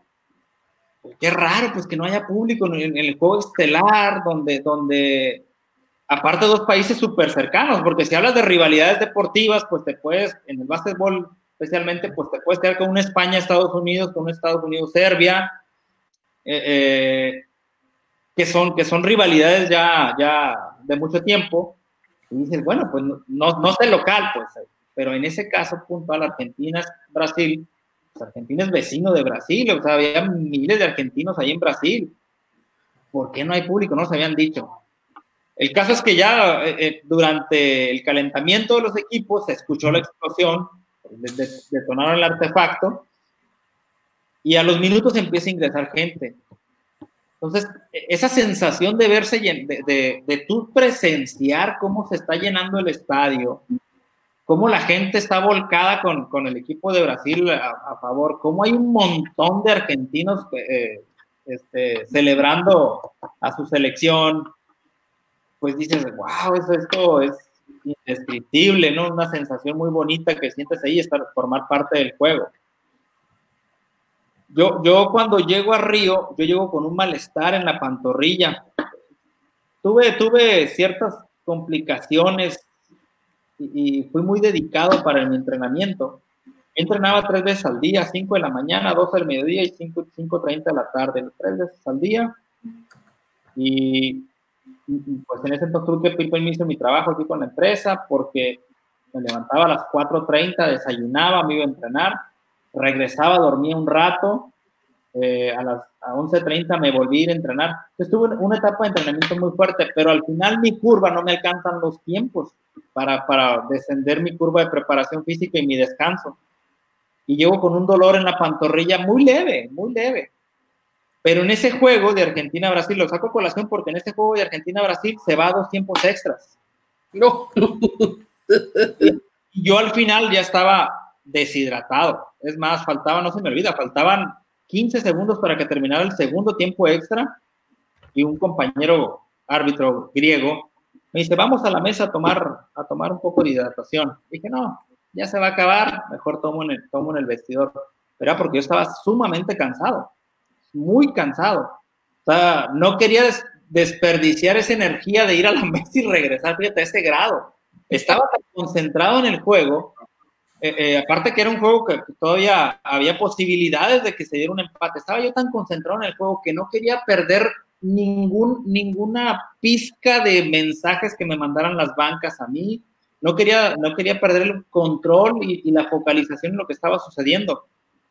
Y, más allá de que te digo, no quería gastar energías porque sí estábamos los tres, ¿eh? no nada más yo, los tres muy cansados, muy cansados. Es un juego muy, muy extenuante, habían corrido mucho la cancha. Y este, dije, no, no, yo aquí, aquí. Aquí me quedo. Ve tú. Y él me trajo un vaso con, con una bebida isotónica y me, ya me la tomo, me cae como gloria, se acaba el juego, vamos al vestidor. Y me quedo tirado ahí en el vestidor como 30 minutos descansando. No nomás yo, de igual los compañeros. Era un juego muy demandante.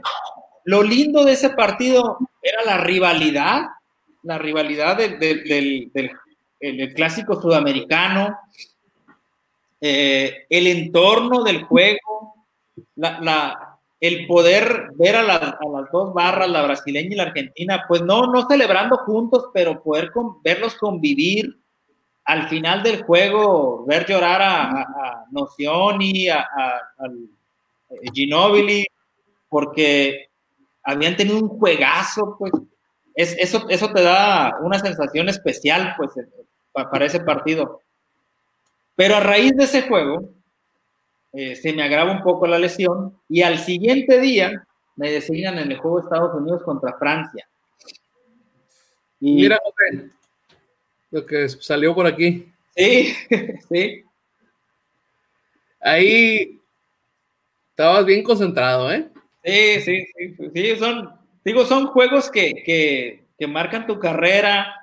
Y yo me recuerdo, mira, perfectamente de, de, todas las cosas importantes que iban pasando en el juego, me, acuerdo perfecto, pues, porque era, era una concentración total, estaba en, todo el evento, no nada más en ese, en ese juego, pero en ese juego en especial era una concentración total. Te puedo hablar de, de tres juegos en específico, de este, del Estados Unidos contra España y de la final que me acuerdo perfectamente, porque cómo los viví, cómo los disfruté, cómo, cómo fueron sucediendo. Y, te digo, fue una sensación bonita, pero retomando, eh, eh, me designan para el juego Francia contra Estados Unidos. Dice, ¿quién no le quiere arbitrar a Estados Unidos? Al Dream Team, está aquí los mejores jugadores de, de Estados Unidos, ¿cómo no vas a arbitrarle? Pues yo me reporté lesionado. Y le hablé con toda la sinceridad y honestidad a mi jefe, le dije, Carl, discúlpame, no me siento en condiciones físicas de salir a este juego. Digo, tú sabes perfectamente que todos los que estamos aquí, los 30 árbitros, nos gustaría arbitrar a Estados Unidos. Sí, sí. Pero sería muy no, en riesgo el juego. Y me dijo así, José, te agradezco muchísimo tu sinceridad. Descansa y cuando te sientas bien me dices. Y así fue. No, no fui a ese juego. Después, circunstancialmente, venían, venía una serie de mujeres, luego un día de descanso, luego mujeres y luego varones. Pues yo descansé tres días y después cuartos de final. Oye, José, saliste en la Villa Olímpica y dijiste, ay, ¿dónde podré encontrar aquí en Brasil un fisioterapeuta? ¿Dónde podré encontrar alguien que me ayude, no? Sí, no. Fíjate, Gustavo, eh, eh, había dentro del, del, grupo de árbitros un croata que es muy amigo mío, muy amigo mío todavía. Ahora en diciembre eh, me llevé a la familia Europa.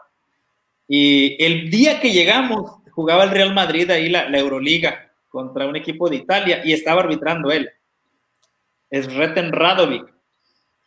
Y este muchacho, bueno, un señor grande, un muchacho, sabía de fisioterapia. Y, a él le platicé que tengo esta situación.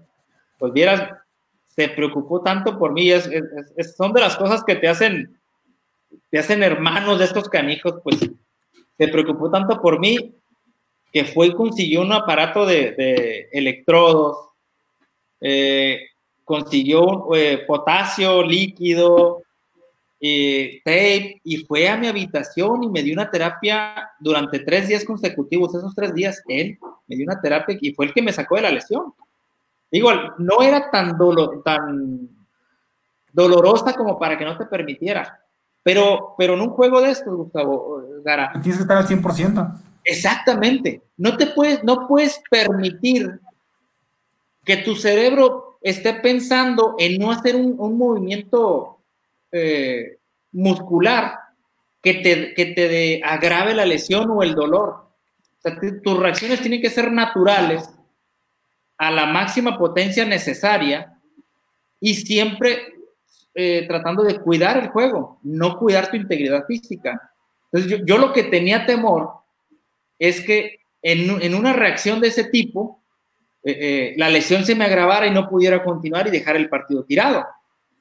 Más allá que podía entrar otro, otro el árbitro suplente, pues eso, eso no, no, no me apuraba tanto, pero sí me apuraba no ser sincero conmigo mismo y ser sincero con el jefe y decirle, pues es que me arriesgué y pensé que no me iba a pasar nada. No, yo sabía que tenía, que tenía ese dolor y que podía agravarse. Entonces preferí hablar con la verdad. Mira, este muchacho, el, señor es reto, es reto, eh, se encargó de ayudarme para sacarme la lesión por completo, me dio vitaminas, me, digo, más allá de que teníamos el servicio médico disponible, pero él, él sabía de todo esto porque había pasado por esas lesiones también. Entonces, eh, fue, fue para mí muy gratificante. Bueno, más. Y de ahí la final. De ahí, te digo, viene cuartos de final. España contra Francia. Un juegazo también. Eh, y luego viene eh, la semifinal. España contra Estados Unidos. había, me había tocado en el 2004. Mismo, mismo juego. Y luego la final eh, Serbia-Estados Unidos. Ven nomás, Gara, los juegos que le tocaron al buen José en hasta ahorita los últimos Juegos Olímpicos. Así es. Oye, ¿cuál fue tu, cuál fue, por ejemplo, la diferencia más grande que notaste de tus primeros Juegos Olímpicos en el 96, allá con 20 años de experiencia en el 2016? Ah, ¿qué, diferencias encuentras entre el José del 96 al, José del 2016? La madurez, la madurez. Y, no hablo, no hablo de los años, sino algo que a mí me, hacía, no quiero decir que diferente, pero me hacía ser, que, se me notara la, calidad del arbitraje en, comparación con otros compañeros, era la tranquilidad que, con la que tomaba decisiones. Eh, la, final me la gano por la semifinal y por una jugada en específico porque cuando el juego de Estados Unidos-España estaba sumamente tenso, este, sucede una situación de juego con Paul Gasol y la defensa de Estados Unidos que termina con una falta de Paul Gasol a un estadounidense y con una falta técnica a Paul Gasol. Eh, pero todo, el desarrollo de esa jugada, que fueron en realidad fueron cuatro jugadas en una sola jugada, cuatro situaciones de juego diferentes en una sola jugada, y las cuatro situaciones de juego sumamente complicadas y, las cuatro en mi área de responsabilidad, en mi área de cobertura primaria, lo llamamos nosotros. Cosas en las que yo debía de tomar esa decisión y debía de ser muy cuidadoso. Entonces, nunca, nunca titubeé en, esa, en, esa, en esas situaciones. Te la platico rápidamente. Le, el balón a Paul Gasol. Eh, primera situación de juego. Segunda, sale, salen, quieren salir Estados Unidos en rompimiento y roban la pelota eh, España, la segunda situación de juego, roban la pelota España y yo estaba ahí para tomar una decisión y la mi decisión es que no había falta. La tercera se la vuelven a dar a Paul Gasol y Paul Gasol intenta lanzar otra vez a la canasta debajo del cesto y lo vuelven a bloquear. Le, vuelven, a, le vuelven a bloquear el tiro. Y esa es la tercera. Y en esa, en esa tercera situación, eh, le bloquean el tiro, recupera la pelota a Estados Unidos y Paul Gasol engancha, engancha con su brazo al, al, jugador estadounidense y le marco falta a Paul Gasol y me reclama y termina con una falta técnica.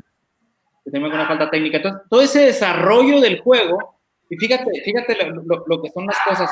En ese momento había, había unos picos de, de, de eh, incontrolabilidad en el juego, pues porque los estadounidenses no se dejaban, España sabía perfectamente que tenía equipo para ganar el Estados Unidos y créeme que era un equipo sumamente competitivo, en cualquier momento le podía sacar el, el y darle la vuelta al juego. Estados Unidos no se veía tan dominante como se creía que se podía ver. Estados, eh, España los, los, los, mantuvo ahí cerca, incluso en, en, gran parte, no gran parte, una parte del juego la fue, la fue dominando España. Pero a raíz de esa situación de juego, todo vuelve a la calma, a la normalidad, y de ahí hasta el final, un juego completamente deportivo, este, el juego que todos queríamos ver desde el principio, porque fue una primera mitad muy complicada, muy, muy complicada, pero a raíz de eso se calman y se dedican a jugar y bueno, al final terminan ganando Estados Unidos por, por seis puntos, creo. Sí, seis puntos, 82-76 fue el resultado final. Y de hecho sí, se ve que los parciales estuvieron ahí cerrados, muy cerrados. Y, y creo que bueno, puede decirse que esa fue la final adelantada, ¿no? Exactamente, exactamente. Todo el mundo sabía eh, eh, que España había tenido dos tropiezos pues, en, su fase de grupos y no lo podían creer. Pero todo el mundo sabía que España, España estaba eh, destinado a llegar a la final. España venía, venía de, tener, de tener eh, juegos muy, muy, muy buenos, muy interesantes. Bueno, esta misma generación del 2016 fue la que fue campeona en, el mundo. Sí, de hecho, o sea, creo que fueron dos tropiezos al inicio del, torneo y, por marcadores cerrados. Perdieron por dos puntos ante Croacia y por un punto ante Brasil. Entonces, son esos que pues, se definen por jugadas en los últimos segundos, ¿no? Entonces, son derrotas que a lo mejor no tenían presupuestadas, como se dice a veces coloquialmente. Exactamente, Gara. Y fíjate lo, curioso de esto. Cuartos de final del 2004, la situación cómo se da. Estados Unidos cuarto lugar, España primero. 2016, eh, semifinal. España pasando de cuarto lugar le, gana, le gana primero del grupo, del, otro grupo. Y se logra meter hasta la semifinal. Pues, o sea, fueron, fueron situaciones muy, muy especiales, pero todo parecía en, en el esquero normal que España y Estados Unidos deberían de haber llegado a la final. No menos al equipo de Serbia, que era un equipazo también, ¿eh? Un equipazazazo. Por cierto, aquí encontramos esto. Sí. Allá, aquí, aquí se ve, ahí se ve, aquí, aquí se ve, aquí se ve el buen José, ahí viendo con el ángulo, ahí rápido la, la jugada. Ahí nomás, este, el buen Garadato anda con todo buscando imágenes uy, este, te anda, te anda cazando, José, la verdad. Oye, José, rapidito, digo, aunque saliendo un poquito de, contexto, o sea, viendo los, los archivos de, de las finales, veo que está el cambio, la verdad desconozco en qué momento se hizo el cambio de dos a tres árbitros, ¿cómo fue adaptarse a eso? O sea, ¿les, les, facilitó el juego, la verdad, o, fue más, en un complicado? No, ¿eh? En un principio no, y, te voy a explicar eh, eh, por qué no, y a lo mejor lo, seguramente lo entenderán. Psicológicamente es complejo, es, es una situación difícil. Eso fue en, 2000, en 2007, campeonato, campeonato preolímpico en Las Vegas en 2007. Eh, habíamos trabajado con dos árbitros hasta ese evento que era eh, eh, con mecánica de tres. Y yo me recuerdo perfectamente que en, en, la charla que sostuvimos con las autoridades, con el jefe de arbitraje, no, no, no, lo mencionaban como tal, pero lo daban a entender, pues había una preocupación por cómo los árbitros íbamos a asumir esa, esa responsabilidad de ser tres.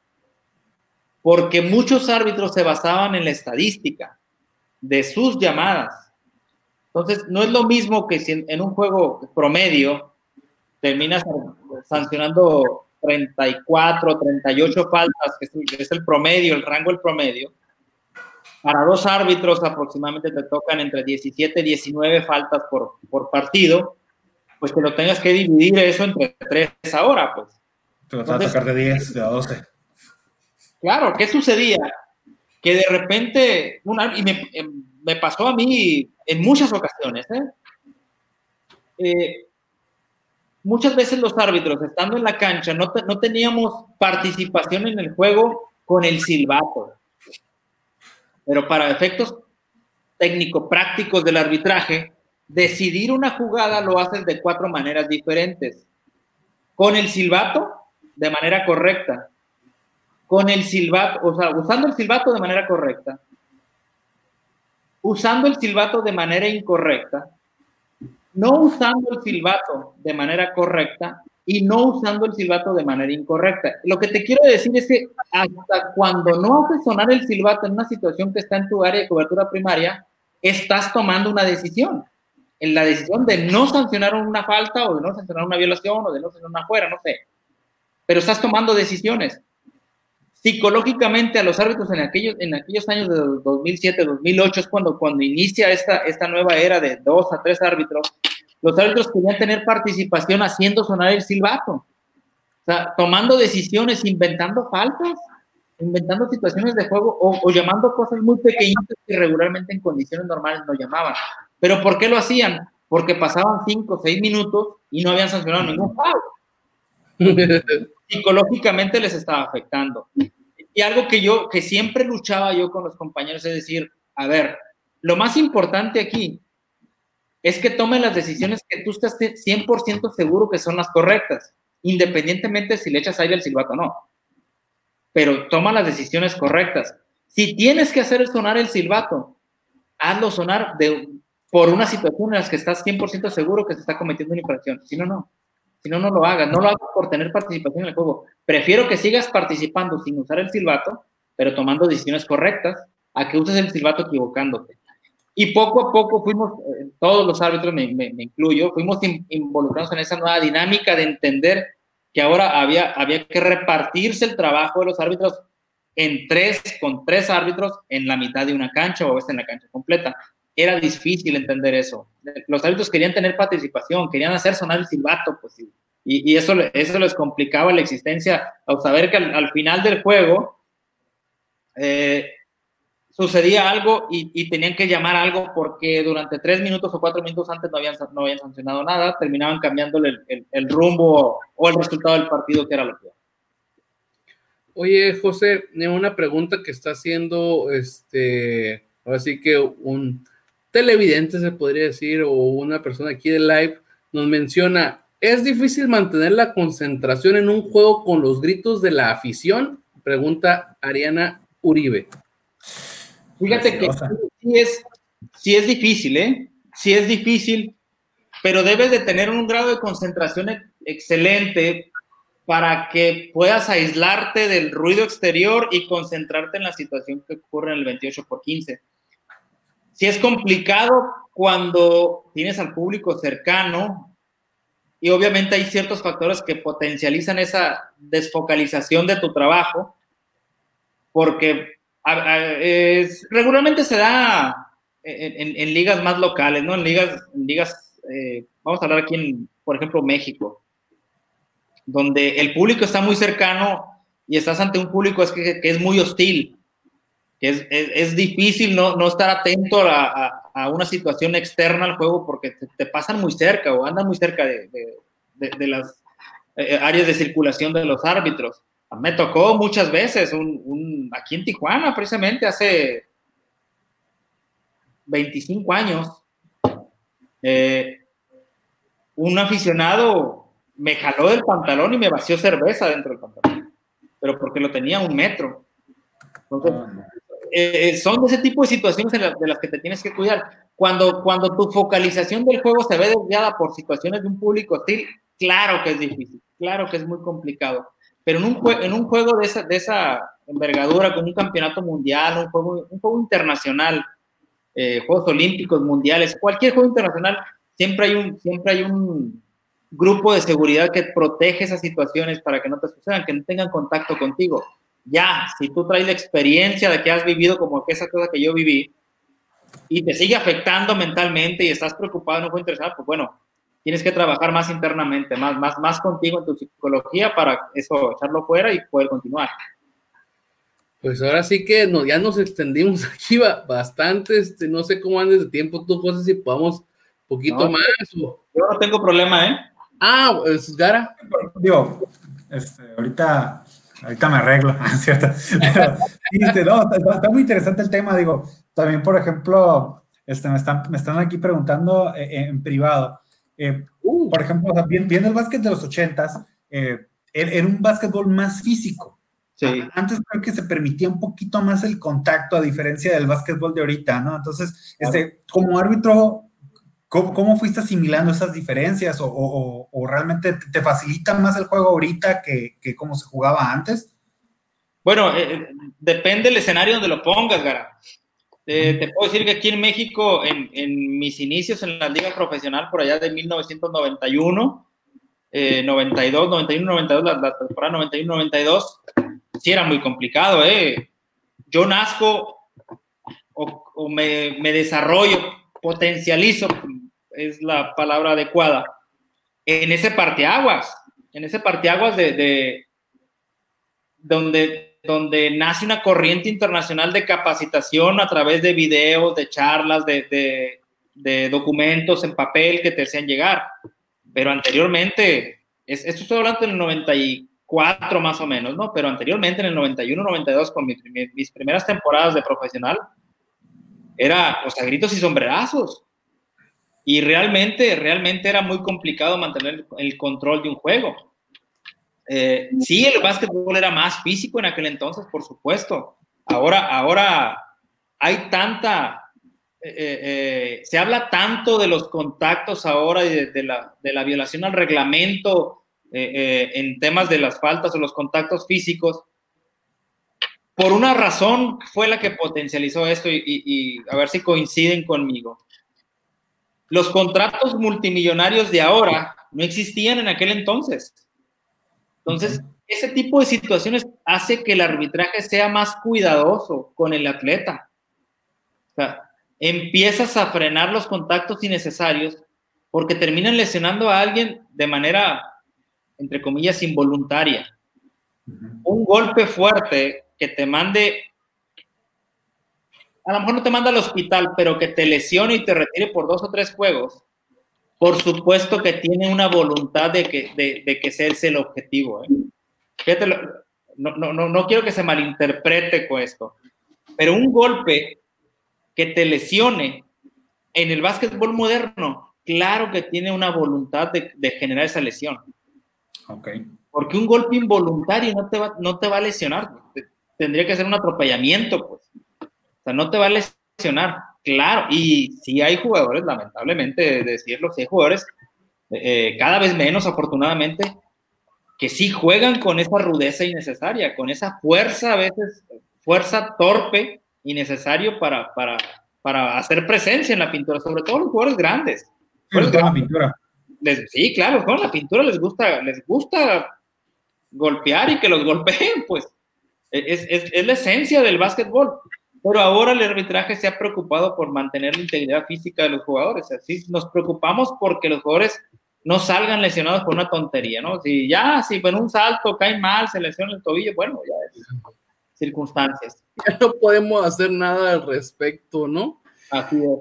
Oye, José, y pues ahora sí que primero veo, veo que ahí, este, no sé si quieren saludar a la, a, la, a la, cámara, invítalos si quieren este, saludar. Aquí veo que salen por ahí a tu, a tu izquierda. Este, ¿Cómo le haces para brincar de, de las canchas al escritorio? Al escritorio. Fíjate que eh, yo trabajo en la federación desde hace ya varios años. Eh, mi relación con, con, el básquetbol internacional, en los eventos internacionales, me, me, posesión en ciertos momentos, en ciertos tiempos de mi carrera, pues como una persona que lograba ver al secretario general, lograba ver al presidente de la Federación Internacional, lograba ver a las, a las personalidades que trabajaban en la FIBA, en, en, en, Europa, en Suiza. Entonces, a raíz de eso y, y, esa cercanía que teníamos con ellos, porque pues andaba de evento internacional, de evento en evento, de evento en evento, pues la gente me veía constantemente, pues.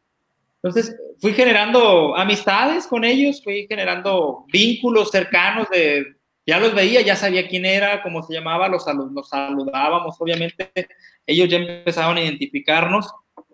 Y bueno, es, es esa parte fue como que el, puntapié para que las, administraciones anteriores me pidieran colaboración, o sea, que les ayudara en, algunos trámites el manejo del idioma inglés eh, eh, facilitaba muchas cosas, pues el, que yo me pudiera comunicar con la gente de Europa eh, por una llamada telefónica para algún caso en específico, pues bueno, me, ayudaba. Aparte que te digo que siempre fui muy estudioso, pues en, la regla, y no nomás en la regla, sino en todos los artículos que emitía la FIBA, la Federación Internacional, pues a mí me gustaba conocerlos, ¿no? Desde las regulaciones internas, en los estatutos y eso.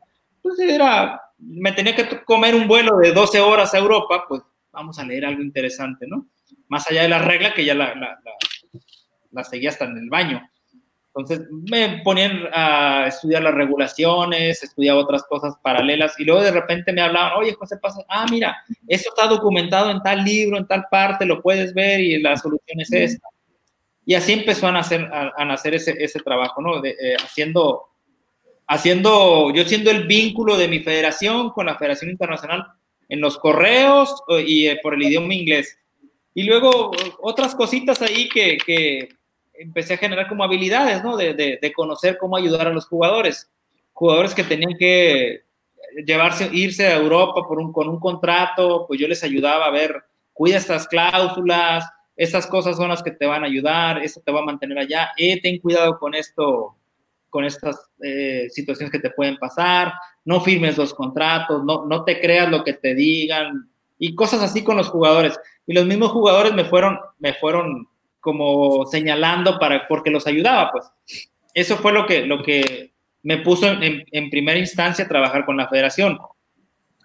En, en 2015 eh, se hace el preolímpico aquí en México y después de que concluye el preolímpico, en noviembre, México cae con una suspensión. Suspenden a México por, por un problema ahí administrativo con, entre la FIBA y la, y la CONADE. Y el, en aquel entonces, eh, director de CONADE, el licenciado Alfredo Castillo, me habló por teléfono y me dijo, oye José, tengo referencias tuyas que tú nos puedes ayudar para estas situaciones. Y digo, sí, yo estaba, en, yo andaba en Estados Unidos y me dijo, puedes venir mañana. digo, licenciado, con mucho gusto, pero mañana yo llegaría hasta la tarde noche porque yo no vivo en la Ciudad de México, yo vivo en Ensenada y ahorita en estos momentos yo estoy en San Diego. Este, pero sí, mañana, no, no, no, me dice, no te preocupes, ¿cuándo vienes para acá? No tengo una fecha determinada para ir, pero usted dígame y, si me cita, yo allá, nos vemos. Y sí, a los pocos días me, me, volvió a mandar un mensaje de texto, me dijo, José, eh, te quiero ver dentro de una semana aquí en las oficinas de CONADE. ¿Puedes? Claro que sí. Y sí, ya fui, me presenté con él, estuve, estuvimos platicando acerca de, de la situación del básquetbol en México. Y posterior a eso, él, él sacó una nota, le hacen una, le hacen una entrevista y dice que él va a reconocer a la, a la de MEVA siempre y cuando el, el, presidente en turno renuncie y tome las riendas de la federación como presidente José Roger Ronfini, 2015, principios de 2016, o finales de 2015. Y este, y obviamente mi teléfono no dejaba de sonar, pues ¿qué hiciste? ¿Por qué te están proponiendo? ¿Qué está sucediendo? Pues no sé. Yo hablé con él nada más. Nunca hablamos de tomar una presidencia. En diciembre del 2016 se hace una asamblea en la Federación en Ciudad de México y queda como, como presidente eh, el ingeniero Carlos Bremer. Pero él no, acepta, la, presidencia de la federación, era, algo que las, nuestras autoridades ya habían platicado, y por alguna situación él decide que no, y se queda como en funciones de CEO y, de, de, funciones de presidente el licenciado Gilberto Hernández. Él es el que me invita a trabajar directamente en la gerencia de la federación. Entonces, e, eso fue en diciembre del 2016. A, raíz de esa asamblea, yo asumo el cargo de gerente general de la federación. Hay un cambio de esta feta ahora con la maestra Xochitl Lagarda y sigo en la gerencia deportiva de la federación. Eh, eh, ¿cómo ¿Por qué lo decido? Eh, te hago la historia para platicarte esto. ¿Por qué decido? Porque yo terminé los Juegos de Río muy cansado físicamente, muy cansado. Eh, entrené como un animal y yo ya sentía que mi cuerpo ya me estaba pasando la factura del agotamiento físico. Entonces, eh, eh, te digo, yo para Río yo tenía un preparador físico con el que trabajaba todos los días, un nutriólogo con el que trabajaba todos los días y un grupo multidisciplinar con el que, con el que estudiaba las reglas tres, cuatro veces por semana. Pero el aspecto físico y el aspecto de nutrición, todos los días lo, llevé. Entonces, yo estaba muy cansado físicamente después de Río. Eh, me toca un evento en noviembre en, en, Argentina del 2016, después de tener yo, eh, ¿qué te gusta? Dos meses de descanso. Y me doy cuenta que mi cuerpo no se ha recuperado. Nunca padecí de las rodillas, ¿sí? eso jamás, nunca, nunca de una articulación, no, no, no, eso jamás. Pero me doy cuenta que, que mis músculos están muy cansados todavía y, que no había llevado una terapia de recuperación correcta. Entonces, eh, eh, a raíz de, de, esta situación y de la invitación del licenciado Gilberto, pues tomo la decisión de, de, de venirme detrás, detrás, del escritorio. La secuela canija, ¿no? ¿Mande? La secuela. Canija la secuela, ¿no? Sí, exactamente. exactamente. Ya, ya. Son muchos años, Gustavo Gara, son muchos años en esto. Y. No, pues desde los 15. Estás hablando. 14. 15, 48. O sea, no, es que esos son muchos años. Y la verdad, el, el básquetbol, o sea, eso de estar corriendo. Sí, es, una parte muy demandante. De hecho, o sea, el, el árbitro de básquetbol sí, sí, sí es tienes que tomar decisiones en segundo, tienes que recorrer la cancha básicamente a la misma velocidad que los... O más. o, hasta, o hasta más, porque tienes que irte a posicionar, depende de, de, de la posición que tengas, te tienes que ir a posicionar en la parte ya sea de abajo del, del canasto donde puedas observar o la rotación. Exactamente, Garo. Ahorita que comentas eso, es muy raro en un juego de básquetbol, ya, ya ahora con la nueva tecnología, eh, los árbitros corremos con un pulsómetro, arbitramos, perdón, con un pulsómetro, ¿eh? Están, están midiendo nuestras pulsaciones por minuto y está conectado a un satélite. Y, esto la gente, la gente no conoce, eh, te lo platico así brevemente. Nosotros entrenamos con un pulsómetro, con un reloj, con un monitor, eh, descargamos de información una computadora, cargamos de información, la subimos a una plataforma y la mandamos a la Federación Internacional. Y desde allá nos están monitoreando todos nuestros entrenamientos. Pero para efecto de los juegos, trabajamos con un pulsómetro eh, eh, que mide tus pulsaciones por minuto, que aparte tiene una, una, geolocalización a través de un GPS y te dice cuántas millas, cuántos kilómetros corriste en un partido y cuáles fueron tus picos más altos de, de, de velocidad de velocidad y, de, de, por minuto. Entonces, eh, eh, toda tu etapa de entrenamiento te dice cuánto, cuántos kilómetros corriste. No, no exagero. Yo llegué a correr para Río 790 kilómetros. Correr. Correr en toda mi etapa de entrenamiento. 790 kilómetros. Entonces, y fueron... Ensenados, cabos, ¿no? Casi, casi. Fueron, y fueron eh, muchas horas de entrenamiento, muchas horas de entrenamiento. Yo no sé si fui el que más entrenó, pero entrené muchísimo, entrené como, una, como, digo, como un animal. Entonces, mi cuerpo no se alcanzaba a recuperar, era, fue muy cansado, fue muy, muy, muy cansado. Llegué, llegué a, regresé, perdón, de Río, no llegué, regresé de Río con el 9.9 de grasa corporal. había bajado mi grasa corporal de manera eh, exorbitante. Yo manejaba el 14, 13, cuando bien andaba el 12, pero regularmente me mantenía entre el 14 y el 16, que es una, una buena composición corporal de grasa para, para un árbitro. Pero regresé con el 9.9. Ah, entrenaba, entrenaba, muy, muy fuerte. Y te digo, esa situación me, me complicó al final mi, mi, mi recuperación física. Aparte de que dejé de tomar los suplementos, digo, no me tiré a la maca, pero dejé, dejé de, de tomar todos los suplementos que debía seguir tomando para que esa curva, todos los atletas de alto rendimiento tienen, tienen las dos curvas las experimentan para un evento máximo. Por ejemplo, para unos Juegos Olímpicos, la curva de subida para llegar el día de su competencia en el pico más alto y después descender. Y, y, yo, yo tenía planeado eh, hacer algo similar. Pero no, no, no, no era tan fácil. No, no son, no son enchiladas, la, verdad. Aquí el, el, buen César Calderón dice, Ronfini, José Luis Bucio y César Calderón, baluartes del básquetbol ensenadenses. Se ahí el buen César, este buen amigo y parte de ISN Network por cierto, ya ando hablando también con José Luis Bucio para, para echarnos una charla con él acá en, en ISN Network. La verdad, José, este, no sé si Gara tenga una última pregunta, pero creo que ya hemos abarcado bastante, Garita. No, bastante. De hecho, este, digo, no sé si todavía nos toca despedirnos, pero me, me queda claro, este, José, por, por, qué has tenido la trayectoria que tienes. Digo, en, esta, en esta charla he, he podido percibir eh, tu disciplina, eh, tu temple eh, y, creo que es lo que te ha llevado a, donde estás, ¿no? El, prepararse, el, saber controlar las emociones. Claro. Creo que es, algo muy importante en un árbitro y, la verdad quiero felicitarte por, por, la trayectoria que has tenido. Eres de muy, muy buen ejemplo. Gracias, cara, gracias. Sí, fíjate, como dices, eh, eh, realmente lo que te pone ahí es la disciplina, el trabajo constante.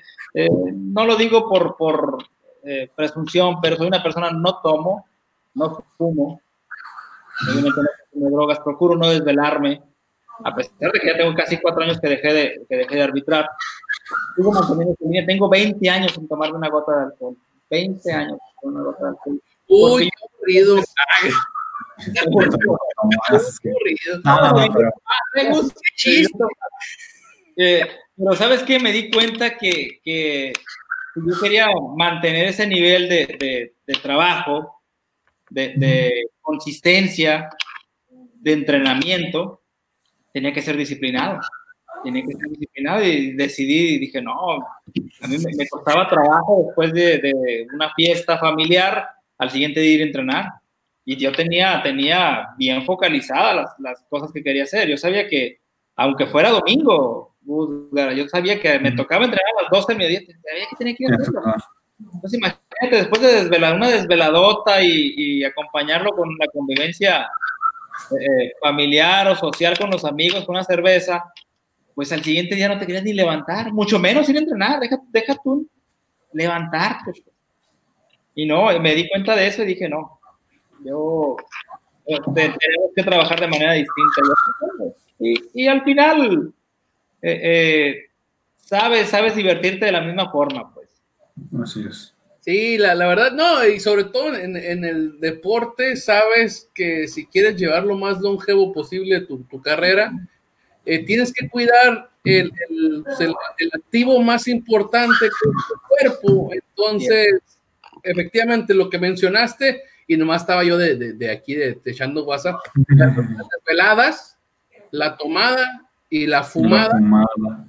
Esas tres cosas matan al, al, al deportista. Entonces, como tú bien lo mencionas, o sea, ese, quitando esas tres cosas y sumándoselo al, al entrenamiento, a, a, y no nomás a cualquier entrenamiento, no, a un buen entrenamiento, porque no nomás por decir que voy a entrenar significa que lo estás haciendo bien y muchas veces tú mismo te puedes este, dañar. fregar, dañar o que, pues, quemar tu cuerpo, ¿no? Entonces, eso lo logras que hayas llegado hasta donde, hayas, donde llegaste y, y, que todo lo, lo, lo, que te dio, ¿no? La verdad, José, este, muchísimas gracias por, por la entrevista. Eh, siempre es bueno escuchar las historias de, desde la fuente y luego, luego vamos a, a intentar hacer otro contacto contigo porque yo sí. sé que nos quedaron... Quedaron de temas, eh, creo. Este, creo que todavía esto, luego ya tocaremos esos puntos que hay muchísimos, muchísimas anécdotas en tantos años de trabajo, tantos años de, de recorrer el, el, el, país y el continente, el mundo. Hay muchísimas cosas que contarles. Hace poquito me comentaba un compañero, ¿no, no has pensado en escribir un libro? Le digo, sí, yo creo que sí, ya más adelante, ya que esté viejito voy a... No pasa mucho. A tener las vivencias. Todas las, todo, hemos vivido, lo que pasamos los árbitros aquí en México y en el mundo, para llegar a los eventos, para llegar a un juego, son cosas de verdad que, que entre chuscas, dramáticas, críticas, eh, eh, a veces hasta de, miedo, pero hay muchas cosas que platicar. Hay N cantidad de situaciones que viví durante mi carrera que, que, yo le agradezco a Dios que me mantenga vivo también, que me mantenga lúcido todavía para poder acordarme todo eso que sucedieron hace 30 años. Y, y bien viajado, ¿no, José? Sí, fíjate, hace, hace poquito platicaba, que platicaba con un compañero de Brasil y de las cosas que, que más agradece en la vida, pues es que son, en esta carrera, pues son las amistades que te deja y los países que llegas a conocer, países que, que, que dices, entonces, normal no los hubiera conocido, pues de Mongolia. Pues bueno, o, o, o en algún momento contratos que, que, me quedé con la pluma y el papel para firmar y dije, no. Eh, una vez en, en, le platicaba a mi esposa, eh, eh, llegó una invitación para ir a arbitrar la, las, los playoffs, eran durante 45 días de la Liga de Bahrein. Y cuando agarras el mapa y dices, Bahrein, ¿dónde está? Y cuando le platico, le dije, mira, para hacerte una, para hacerte una analogía más o menos de, de cómo está la situación, porque eh, ¿dónde está Bahrein? Uh -huh. Haz de cuenta que te vas a ir a jugar un partido de fútbol en un campo minado. Porque estaba, en aquel entonces estaba en, eh, Bahrein en medio de, de, una situación política complicada en el Golfo Pérsico, ahí en, en esa zona. Dice, no, no, llegar ahí va a ser muy difícil, o sea, pasar por aeropuertos complicados va a ser muy, muy difícil, y si algo sucede, no, no, yo y, y lo negué, me, dices que no. Y mira, eh, digo que no, y a los pocos días me llegó un contrato en Venezuela, que también estaba pasando eh, situaciones similares. Pero dije, bueno, está más cerquita de aquí, por lo menos me veo caminando, allá no llego nunca. Sí, sí, definitivamente aquí está un poco más cerca, ¿no? En el, mismo continente. el mismo idioma, por lo menos, claro. Sí. Aquí por lo menos hablan español, por lo menos me van a entender, no Sí, cosas así, digo, muchas vivencias, muchas experiencias de, eso, de, pues de vivir. claro, estaría interesante, damos una segunda parte, ¿no? Sí, claro que sí. Pues Gara, nos despedimos del buen José. No, pues eh, una vez más, José, muchas gracias por, por, tu tiempo, muchas gracias por compartir parte de tu experiencia y, y como lo, lo, mencionábamos previo a la entrevista, eres orgullo ensenadense, eres, eres un, un claro ejemplo de, de, si las cosas se hacen, si te preparas, este, puedes lograr y, y, alcanzar buenas metas, ¿no, José? Muchas gracias y, y todos los éxitos ahorita al frente de la, de la asociación. Mil gracias, Gara. Gracias, Gustavo, por la invitación. Y pues aquí estamos a la orden cuando tengan otro tiempito de platicar, con mucho gusto. Claro que sí. Ahora sí que ya tengo tu número, ahí te echo una llamada para ponernos de acuerdo. Muchos saludos a la familia, muchas gracias a la gente que se quedó con nosotros eh, escuchando la, la, entrevista con el buen José Reyes Rufini, 100% eh, ensenadense aquí, así que para el mundo, ¿no? Ya, ya, ya, lo dijo. Se recordándoles que este programa es traído a ustedes gracias a Tortas Don Beto Sucusar Riverol. Échenle aguacate, vayan por la torta ISN. Te la recomiendo, José. Es una torta. Oye, es cierto, a ver, pausa, pausa, por favor, yo quiero hacerlo. Lo que pasa, José, es que cuando tenemos invitados, pues normalmente no conocen Ensenada, entonces cuando les hablamos de las tortas Don Beto, es como que, ah, ok, gracias. ¿no? Claro, las conozco. Claro, las conoces, ok, cuando vayas, cuando ya cuando se pueda ir y que estén ahí reanudando, pues vámonos. Ahí están, ahí están, ahí están. La torta, la torta ISN es la torta, tu tortita especial con una empanada adentro, porque así, aquí somos así de atascados, ¿no? Entonces, para que la vayas pidiendo. Por supuesto, vamos a ir a visitar a Don Beto. Ahí en la Riverol, ahí le dices a la More, More me mandó el Gustavo por una torta a Don Beto, ¿no? Este, ahí algo bello la tortita ISN, la, yo creo que voy a ir una por ellas esta semana, como son comidas. Tengo, que ir próximamente por una, pero. A los amigos también de Lozano, aire acondicionado, la verdad andan con todo trabajando. Si quiere, ahora sí que comprar, este, darle servicio o lo que sea con aire acondicionado, ahí con ellos es la solución. Y los amigos de EDP Eléctrica del Pacífico, yo ya fui a comprar unas lámparas, una herramienta, unas luces, así que ahí puede encontrar todo lo que necesita. Espero que les haya gustado la entrevista con José Reyes Ronfini, la verdad. Si no lo conocían, pues ya lo conocen, la verdad. Vean nomás la cantidad de historias que tiene y esto nomás fue por encimita, ¿eh? fue lo que alcanzamos a, a levantar. Pero luego, obviamente, ya, ya, ya lo convencimos, ya lo convencimos de, ya lo mandamos para, para hablar ahora sí más de, de, anécdotas y vivencias, porque pues ahora sí que a, cuánto jugador no le ha pitado, ¿no? Entonces, la verdad, que me imagino que esos silbatos van a estar bien guardados, ¿no, José?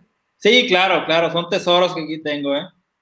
La verdad, para, para el museo, este, la, la verdad, pues así que nos, nos, despedimos, que tengan un excelente día. Mañana, entrevista con Luis Ignacio de Chicote Ayala, ex beisbolista de grandes ligas y de ligas mexicanas.